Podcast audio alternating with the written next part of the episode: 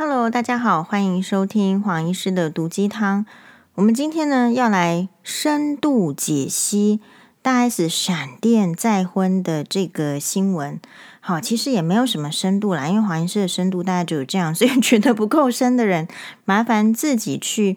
呃再多体验啦，或者是说再多想想看。呃，但是呢，在这个讲大 S 这个新闻之前呢，我觉得有一个很重要的概念要跟大家分享的，就是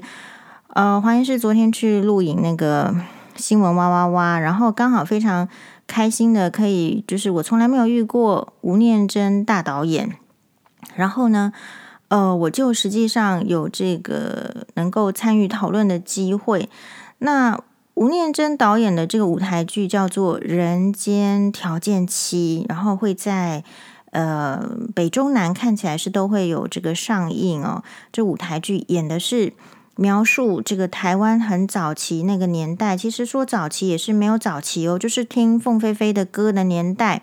然后有一些女生呢是。大家那个年代经济很缺乏，然后都是家里没有钱，然后又重男轻女，所以男生呢是可以一直嚷嚷的说我要做老板，即便是一种没有老板的资质。但是呢，女生的话就必须要早早的出去工作赚钱，把那个薪水条啊、钱啊，通通寄回去给家里，帮助家里，然后在工厂里面做着，哎，反复不断的。工作的时候呢，其实就要听凤飞飞小姐的歌，然后呢，甚至会要模仿这个凤飞飞小姐的这个衣着打扮。然后就是那个时代是台湾的这个工业加工业起飞的年代，经济起飞的年代啊，就是因为有这一群在工厂里面做工的女工们哦，所以呢，其实这个台湾的社会才能够进步，不是吗？但是如果这个是整个这个大大的方向看，在小的方向看去拆解的话，其实女工的人生非常的辛苦。里面的女工叫做阿兰，她是一个童养媳。真正的童养媳就是那个年代呢，就是爸爸妈妈生了非常多个小孩，可是呢就是养不起，所以呢就要诶送给人家去做童养媳。因为以前的人呢，其实婚姻嫁娶就是很像是利益的交换。养大这个女儿要收聘金的，所以如果将来就是我养不下去，就先送去给别人家里面做小媳妇、童养媳。那这样等于将来呢，就你你就省这个聘金钱了。对这个夫家来讲，所以那个是一个很很经济缺乏，所以残酷的年代。那为什么黄医师这样讲呢？就是因为黄医师呢是这个琼瑶小说的这个。嗯，忠实的读者，我们在琼瑶小说里面读到最有名的女工是张含烟，在《庭院深深》里面，黄医师在非常非常早的粉专里面有一集是从《庭院深深》剖析婆媳问题，因为琼瑶小说估计大家就是有时候觉得说他的爱情观不适用在现代了，现在年轻人不这样想了，可是竟然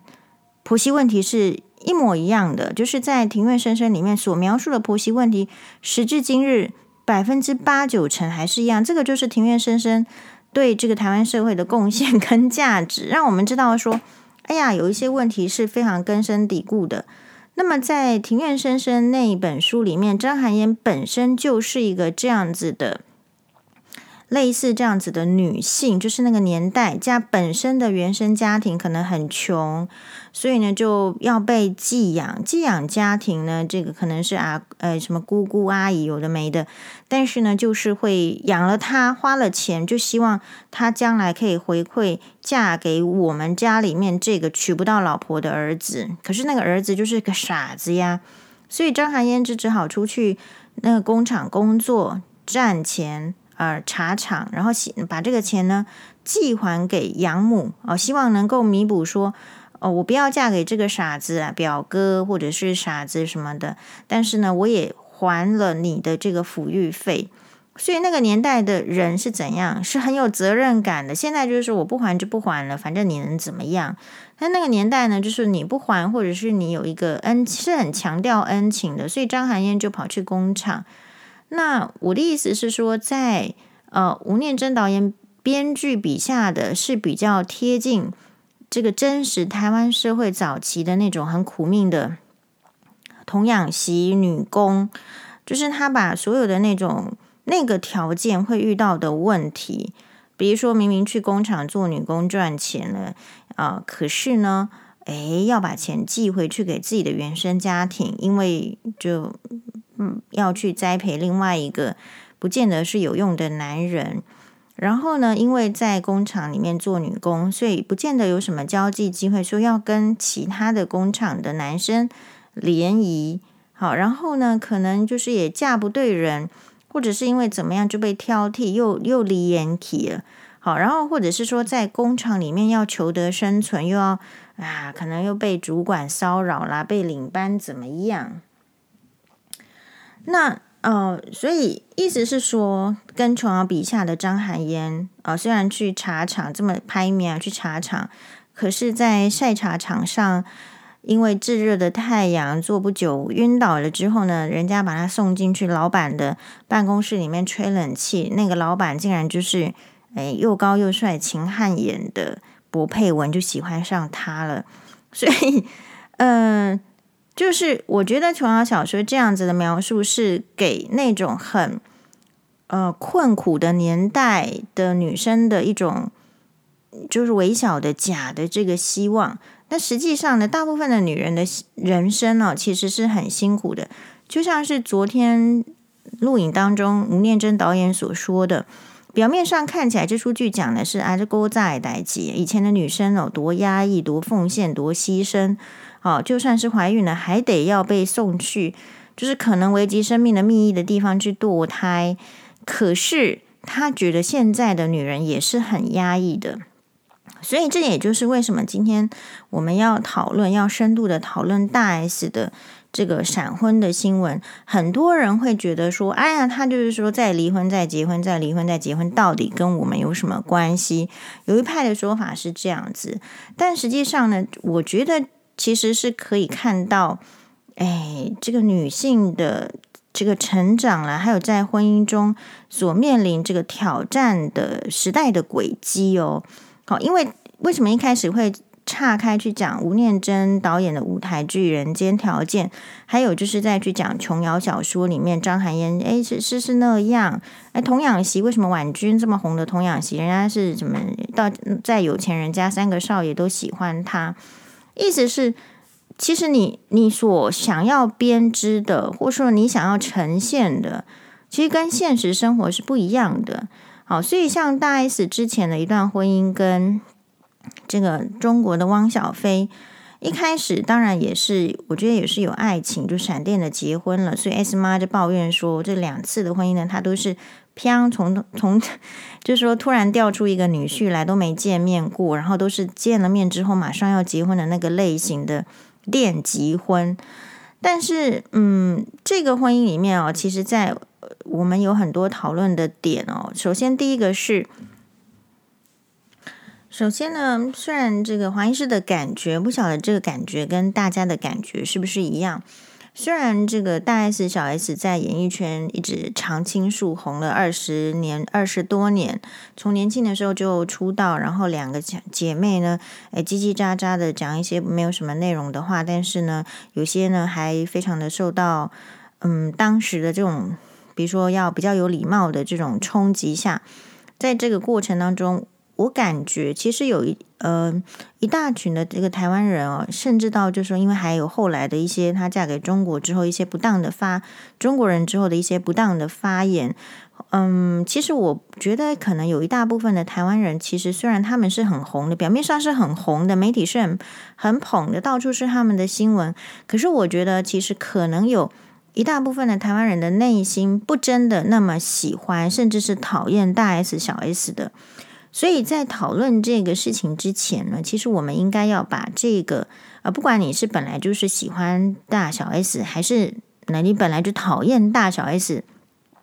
这种情绪要先放在一边，因为这个是无助于讨论的，无助于你。看这件事情会得到什么收获？这个是一个很重要的自我训练啊、嗯！就是说，你看黄医师再怎么讨厌许兰芳，还是想要 好好的讨论。也就是说，嗯，很多时候台湾人有一个问题是，因为很喜欢就无限的吹捧，呃，因为讨厌就无限的打压，看不到他的优点。这个概念要先从日常生活，从讨论新闻的时候就要改正，否则你在政，就是说每次选举的时候，你就是会被操弄。好，所以嗯，那所以我现在要讲的是，黄医师看这个新闻哦，就是第一个。大家当然都会觉得说，哇，怎么有这么刚好？就是哎，刚跟这个前一阵子还是沸沸扬扬的，然后说汪小跟汪小菲离婚了，很大气的说，嗯，这个小菲还年轻啦，就是他可以找到更好的人。然后后来紧接着就传出这个汪小菲跟这个中国的，嗯，可能不少 A B C D E 咖的女星啊。呃，在那边高调的晒恩爱，晒到海南岛去了，当年的结婚的地方，海南岛去了都有。然后呢，这个时候都没有看到这个大 S 对前夫有任何的这个，就是说恶评。你看，在反对照，就是说，哎，这个江宏杰跟福原爱的那个事件，离婚的事件的时候。整个网络是铺天盖地的这个说福原爱不好，我觉得这边有一个非常明显的高度的对比，就是，诶，大 S 的气度怎么能够这么好呢？怎么能够这么高呢？这个就很不容易。好，所以这个不是说什么你觉得是什么叽叽喳喳没有念书的姐妹还是怎么样？这个就是那个跟学历啦，或者是跟他的这个，嗯，就其实是无关的。好，所以这边第一个我们看出，就是我们跟这个平常他所表现出来的形象啦，或者是怎么样，不见得是有关系的。这边就从他处理婚姻的态度可以知道，就是说其实是比较用人生价值在处理婚姻的。好，所以这边是给予高度的赞扬。那当然，你也可以想成说啊，为什么可以这样啊？为什么气度这么高呢？大 S 的气度这么高？我有大家有想过吗？为什么诶他可以做得到，别人做不到呢？我认为有几个重点啊。第一个大概就是说，呃，第一个他还是非常偶像派的，他可能是一个比较你看会闪婚，或者是说勇于追爱，所以某种程度上是人生如戏，戏如人生的。他也演过戏，那他呢？呃，也许还在就是流星花园的时代，也不一定。他对自己有一些期许跟要求，他觉得做人就是要做到这样，所以不要用这个你的偏见啦去看别人，这个是我们学到的事情。其实他表现的有可能比你想象的，呃，你所本来喜好的还要好啊，这是第一个。然后第二个，当然就是说那个当年呢，他可能这个你说你为什么这么气度这么高啊？汪小菲那个，哎，前夫都。跟人家怎么在在约会啦？怎么样？他还可以气定神闲的在那边说祝福啦。他可以找到更好的话，某种程度也是我在想，他那时候也正在非常甜蜜的恋爱中。跟现在看起来，当然就是跟这个库龙里面的这个具俊曄也在重拾往日的旧情，然后也在非常甜蜜的感情中。所以人在甜蜜的爱情中的时候，比较可以接受。呃，外在的就是不好的这个缺点，比如说情侣之间在谈恋爱的时候，就算蚊子来叮，你也觉得哎，没关系。可是如果你平常没有一个好的那个爱人在旁边的话，蚊子来叮你就是气呼呼的哦，所以才会有这个达赖喇嘛所说的啊，就是如果你自己觉得很微小的时候，没有关系哦，你就跟一只蚊子一起关在一个房间里面，你就会觉得其实这个万物也没有。这么微小，好，所以拉回来，所以因此很多的呃人，我我观察到，固然网络一片声音是什么呢？是这个肯定是勇敢追爱，但是也有另外一片声音，就是说会怀疑说，嗯，这个会不会有可能有什么婚内出轨的，或者是呃之类的这个疑云哈？我觉得不会，因为。大家忘记疫情很久了，台湾锁国，就是我是打挂引号啦，不真的是锁国，但是对于那种呃外国人来台呀，哈，或者是你要出境的那个管理，其实非常的严格，大家都已经被关在台湾一两年了吧？黄医师上次出国是什么时候？是二零二二零二零还是二啊是二零一九？哎，今年都二零二二了，所以其实不太可能有这种所谓的婚内出轨的情形。呃，然后呢，那为什么？哎，明明是在现实的疫情条件不允许下，还有人要这么想呢？嗯，所以就是说，就是大家应该要知道的是，哎，其实这个世界上很多人是会嫉妒别人的哦，就是还是很多人会嫉妒别人。也就是说，我认为就是这种不太合逻辑的什么。就不可能空气出轨嘛，所以为什么会在网络上竟然还有一些可能也不觉得是笨的人会得出这种结论？是是不是会有点想要用言语把别人打成低俗呢？哦，因为好像出轨啦或者怎么样，女生就比较低俗嘛？还是说失婚啦，或者是前夫外遇被爆很久这样的人不配让人家来追吗？对不对？好，所以嗯，其实我觉得，哎。我们这边就是要探讨这件事情的时候，就是要先抛开这一切。你可能本来是讨厌的，那你必须诶试图从中学习到东西。然后呢，不需要太嫉妒啊，因为不要去想一些不不太可能的事情，不要用言语把别人打成很低俗。哎，是这样子的，就是说，在某一些人的，或者反过来这样讲，当你被嫉妒，或者是当你被言语。打成很低俗的人的时候，你有没有能力想成，就是说，其实，在某一些族群的心中，就很像是大 S 这样子。大 S 是不是就是不配得到爱情？好，是不是他本来就是这一群讨厌他的人蔑视到极点的人呢？哦，所以要要想哦，就是说，大家会好心的说，哎，你二十年没没联络了，还好吗？也没有再试车啦，就这样结婚可以吗？表面上这这个讲的好像很关心，其实我觉得就是一种嫉妒，然后一种质疑，就是说，其实事实上就人家有试车没试车就无关嘛，又不是每一个人都要像许兰芳一样一直谈性，又不是每个人都以性生活作为基准，为什么一定要试车？哈，或者是说他基本上真的是以这个为主轴吗？所以这边是大家很有趣的点哦，所以黄医师先提出来。好，那所以不是只有黄医师看的话，并不是说真的，因为那个电话可以保存二十年，所以他们就今天就可以呃让大家羡慕，然后修得正果。我认为这其中有几个原因啦。第一个，嗯，其实是当年是真的可能没有因为什么不好的事情分开。就单纯的因为经纪公司的令呃禁爱令，你跟人家签了约，你就得听经纪公司的话，你就没有钱解约嘛？或者说不像很多什么香港女富商要跟人家解约，是后面富商帮你出钱，所以你就解约。正常的一般的人，即便你是这个天王巨星了，只要是你在一开头，你都不会有什么钱。所以那种二十岁、二十一岁出头的正在红的。偶像明星又限于当时的啊、就演艺背景的话，是不太可能，因为要跟什么人在一起，然后就跟经纪公司杠上。所以一开始这个感情，我想走到这个末路，虽然是 S 大 S 是被分手，可是他应该有理理解到，或者是说在那个库龙方面，他在做分手的时候，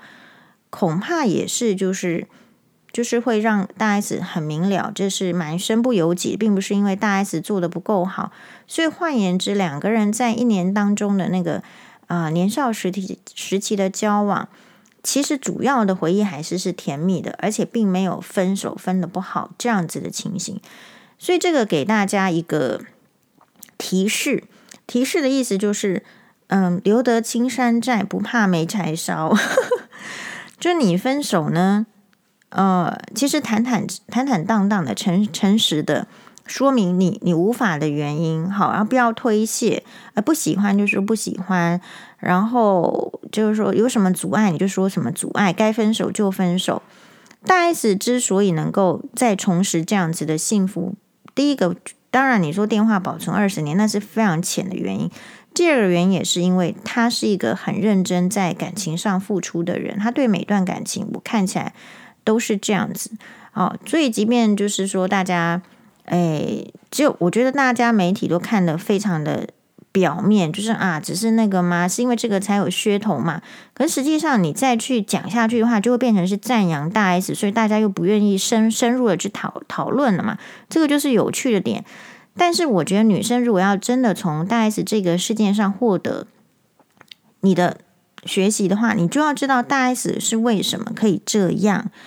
那另外来讲，大 S 可以努力的付出，然后跟很多人不一样的就是，她也可以抽身。也就是说，在以前跟蓝正龙交往的年代的时候，其实那个时候就爱到一个难舍难分，也很想要嫁给蓝正龙嘛。所以大 S 估计就是那种，只要有爱情之后，他还会下一步要走下一步的人。下一步就是结婚了，所以这个库龙的具俊曄跟他提要结婚，其实也蛮符合他的人生的轨迹，正中下怀的，所以当然会接受嘛。好，那讲到蓝正龙那时候，其实就很想要跟他结婚，可是蓝正龙那时候就是一样嘛，年轻的偶像，然后事业正在起飞，谁要跟大 S 结婚？跟大 S 结婚就要失去很多，所以蓝正龙表现出一副。哎，sorry，还要再玩玩，sorry，没办法定下心来的时候，你看到大家要学习的时候，在二十年前，大 S 就已经可以，哎，那好啊，不然就这样子，谢谢，不要再联络。这个今天这种事件，跟一个男生交往很久，然后被男生说不要结婚。的男生在今天，女生是不是会群起攻之、群起抱怨说这是渣男，浪费我们女生的那个青春的时间？可是有想过吗？在二十年前，所以我说大 S 气度很高。他在二十年前的气度就已经是好啊，不然就这样子，就是祝福你，那谢谢，不要再联络。然后他下去，他接下来去找新的感情，这种就是对感情呢能够很投入，提得起。然后再发现对方没有办法跟自己的需求配合的时候，又可以呃不口出恶言的赶快放下，不要没有什么好怨恨，因为如果你把时间浪费在怨恨的话，你就会没办法找到下一段嘛。可是这是第二个优势。然后第三个呢，其实黄医师看的就是条件，就像我们一开头讲的，就是条件论，就你不同的条件，你能选择的事情就不一样。好，就是说我们讲条件论的时候，就是很很这个市侩的。其实我们就说，就是大 S 赚饱了，所以他的这个想法跟态度，一定是跟诶大部分的人还要限制被经济呢受限，诶考虑东考虑西的是不一样的。所以当这个网友啦在讲试车啦，还是要试还是要再看看的时候，其实人家就是有那个大气说。没有啊，现在就是在试爱情啊，所以当媒体去调什么，呃，具俊晔的身家多少，然后大 S 的身家多少，因为一开始说什么呃很惨啦，很落魄啦，什么呃团体有人这个怎么样之后呢，这个一蹶不振啊，没有办法像当年那么红哦，曾经还去东大门卖过衣服，然后现在好一点啦，有开什么嗯自创的潮流品牌啦，或者是再多做 DJ 什么的。坦白讲，我觉得这些对大 S 不是那么重要，对媒体、对一般人可能重要，因为喜欢比较。可是，在这个大 S，我觉得他有一个很重要、值得学习的时候，当你要做取舍，要能够对爱情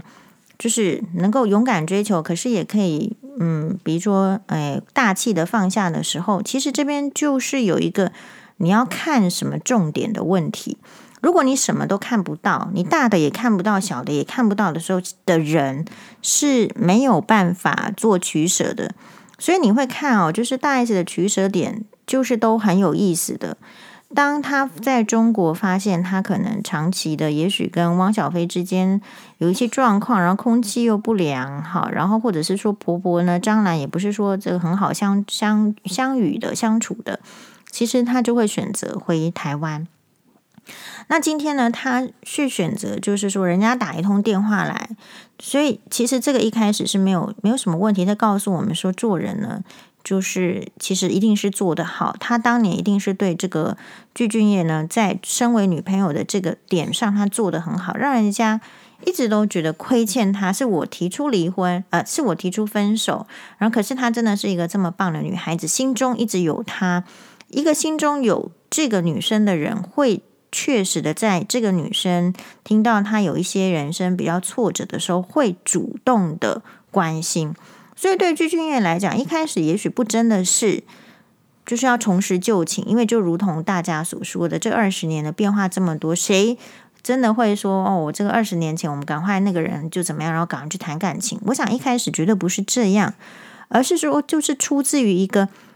真正爱过这个人，然后也真的是关心过，然后心中是有亏欠的，有抱歉的，所以很愿意呢，在人家在谷底的时候，这个婚姻离婚呢，或者是老公外遇啊，这当然是女生人生中的谷底嘛，就是主动的，不要担心的，去直接的去关怀。我想是这个关怀之情联络上了，然后这个月你看哦，人在关怀的时候就不一样。你当然可以说，大 S 在低谷的时候，可能就更容易感动嘛，对。但是你也要就是有这样子的时机呀。那为什么库龙还可以在这个时间来来给这个大呃这个大 S 关心什么？如果他家里有老婆，如果旁边有个女朋友，他能这样吗？当然是不行。所以这边有一点天时地利人和。所以，当媒体去讲说这个库龙这样子，哎呦，这个好像没有赚那么多钱啦，或者是他的资产怎么样的时候，他忘记一件事情了：二十年了，二十年，其实库龙的这个具俊业，就是因为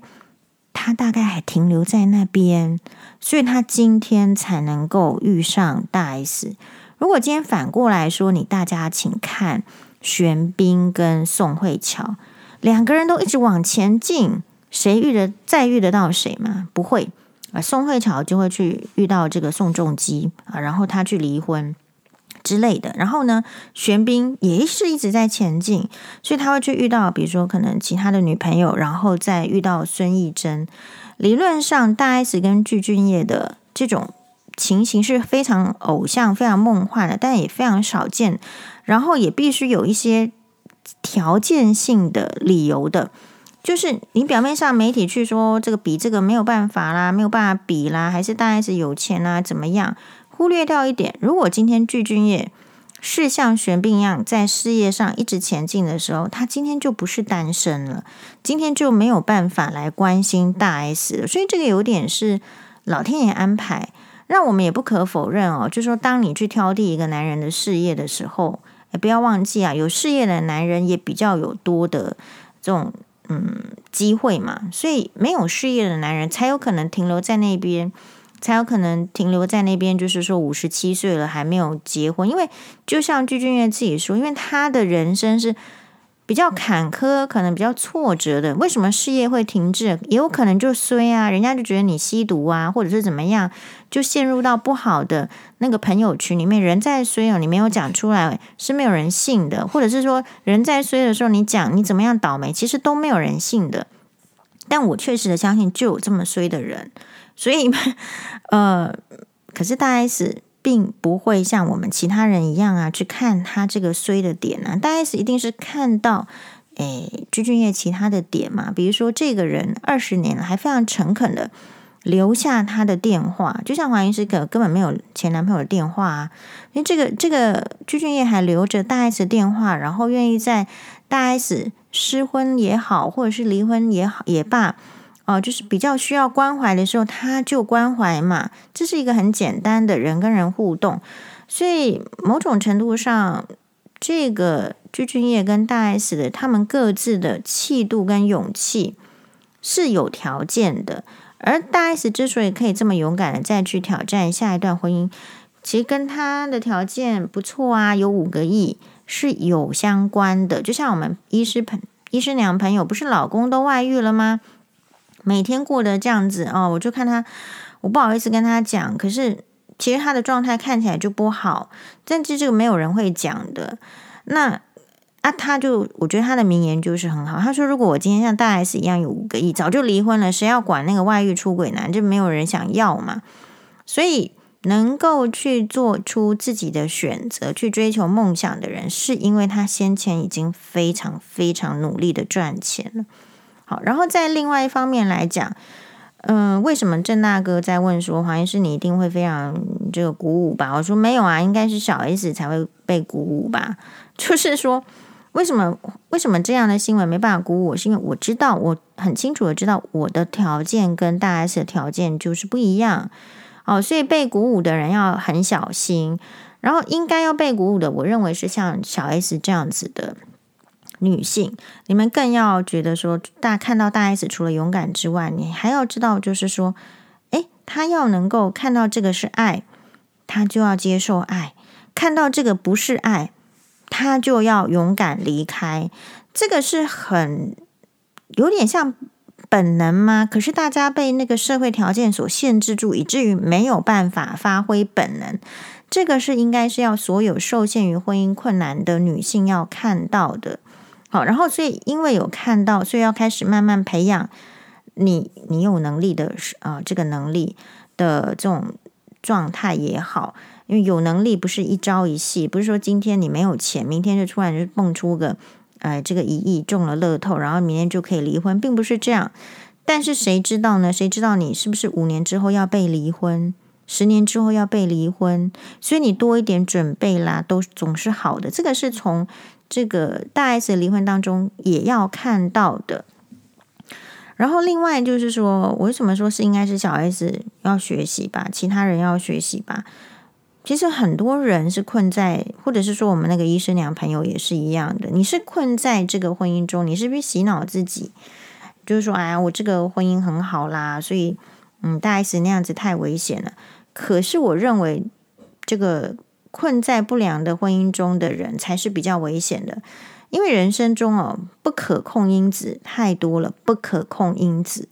不可控因子是什么？就比如说，从我们最近看到，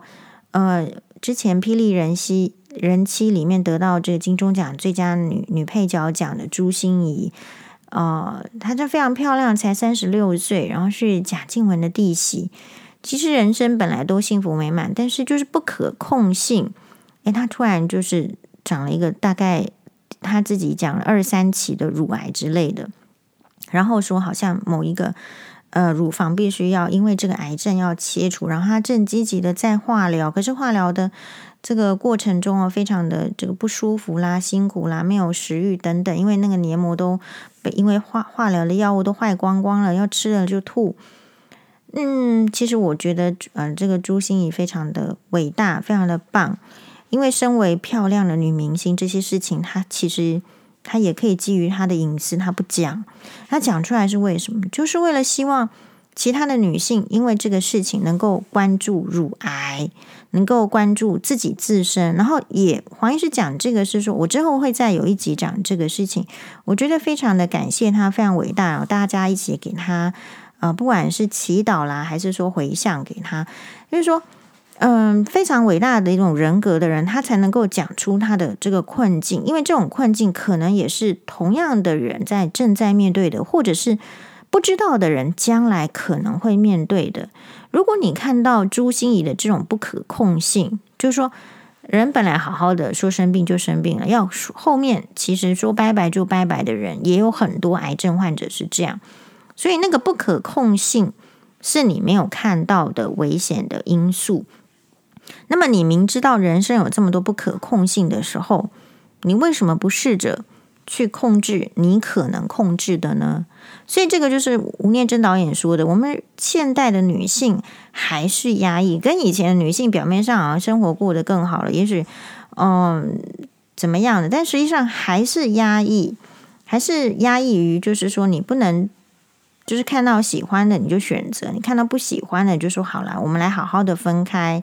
大概还是很难这样，这种压抑有有些是来自于自己，有些是来自于社会法律的捆绑。我觉得我们朝这两个方面都要理解，然后都要努力的改善。嗯。所以郑大哥说的一句话，我觉得非常的感动。他说：“既然大 S 呢结婚了，我们就是都要给予祝福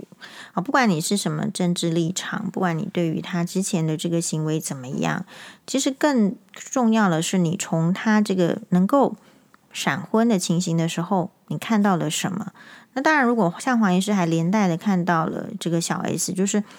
他有可能就是一直活在他以为的姐姐的光环下。”所以，嗯，很在意别人的呃看法跟别人的眼光。所以你看，同样的，我不觉得他婚姻好像很好的样子，可是就要呈现还不错，好，或者是说，如果有人说他的网友就还是怎么样吹气球身材，把他稍微揶揄一下，他就需要一而再再而三的，就是发出鸡汤文，鼓励自己，鼓励其他变胖的人，好，然后。你知道这个就是非常在意别人看法的人，或者是很可能就是说，哎，在舞台上好像要口不遮拦、很前卫，可是内心里面是非常传统。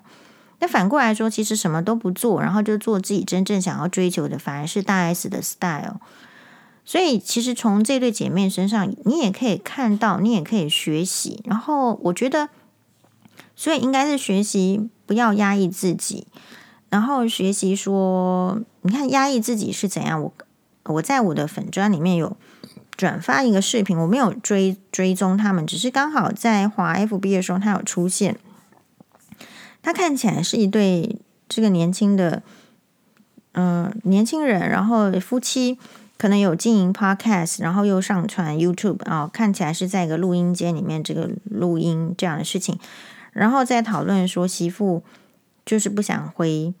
婆家过年，这个有什么问题吗？有啊，黄医师看出一个大问题，看出一个大问题，就是虽然这个媳妇她其实是皱着眉头，她自己不知道啊。希望她看一下 YouTube，她其实是眉头皱起来在讲这个事情，而且是很用力的，很需要费力的去讲说，其实她不是不喜欢，不是讨厌，不是不喜欢这个男方的。家人不是讨厌，可是呢，她就是想要有自由的运用这个除夕，然后不要围炉的这个自由。其实黄医师第一个想法是，其实他就是不喜欢，不喜欢。其实他一定就是不喜欢，在我看来啦，就是其实他就是不喜欢他婆婆啦。好，我不喜欢跟这个夫家的人一起吃那那一顿餐，所以他不想去嘛。可是要解释很多，就是往这个诶比较崇高的目标来讲，用用自由来讲，其实就是不喜欢。如果是今天是一个你不是那么讨厌的婆婆，或者是还好对你无害的婆婆，其实吃一顿晚餐，吃一顿围炉是还好的，就是这样。可是其实你忽略掉，或者说你必须压抑掉说。其实你为什么会平常的时候不讲自由，然后现在就是你敢去跟老板讲自由吗？这不会嘛？那所以你为什么会去跟这个婆婆要讲自由？是因为其实你真的不喜欢那个相处，不喜欢那个环境，然后你要把它解释成不是不喜欢这个人。其实我说真的啦，如果你喜欢这个人，你就是会喜欢跟他相处。你如果可以从这个人身上获得利益，这种利益有时候是内在外在的。有一些老人也非常值得，就是他的那个思想什么的，你你其实是会想要跟他一起吃饭啊，一起一起跟他聊天的，会的。你要正视的，所以这个女生被压抑，我看到这个年轻的媳妇还是被压抑的是，其实你就是不喜欢，可是你还是在婚姻中，你是不能说不喜欢的哦，你只能够很委婉的说，我是要。嗯，自由啦，给我自由。好，那男方就会觉得不不明白呀、啊。我男方是还不错的，是就是说我知道传统也没什么意思，但是你不是嫁到我们家就是我们家的媳妇吗？媳妇怎么怎么之类，叉叉叉点点点。所以就是说，呃，年轻的人在看事情，其实并不是真的有那个自由，或者是有那个能力去冲破的。可是你要知道，你为什么没有能力？所以你要看大 S 这个 case。如果今天你是像大 S 这样子的，然后你再看小 S，你也不要在乎别人的太多的评论，你大概就可以活成你想要的样子。但反过来说，如果你钱不是这么多，然后你也在意别人的看法，那我们讲一百年，你都是一样的。好，非常感谢大家的收听，马蛋呢。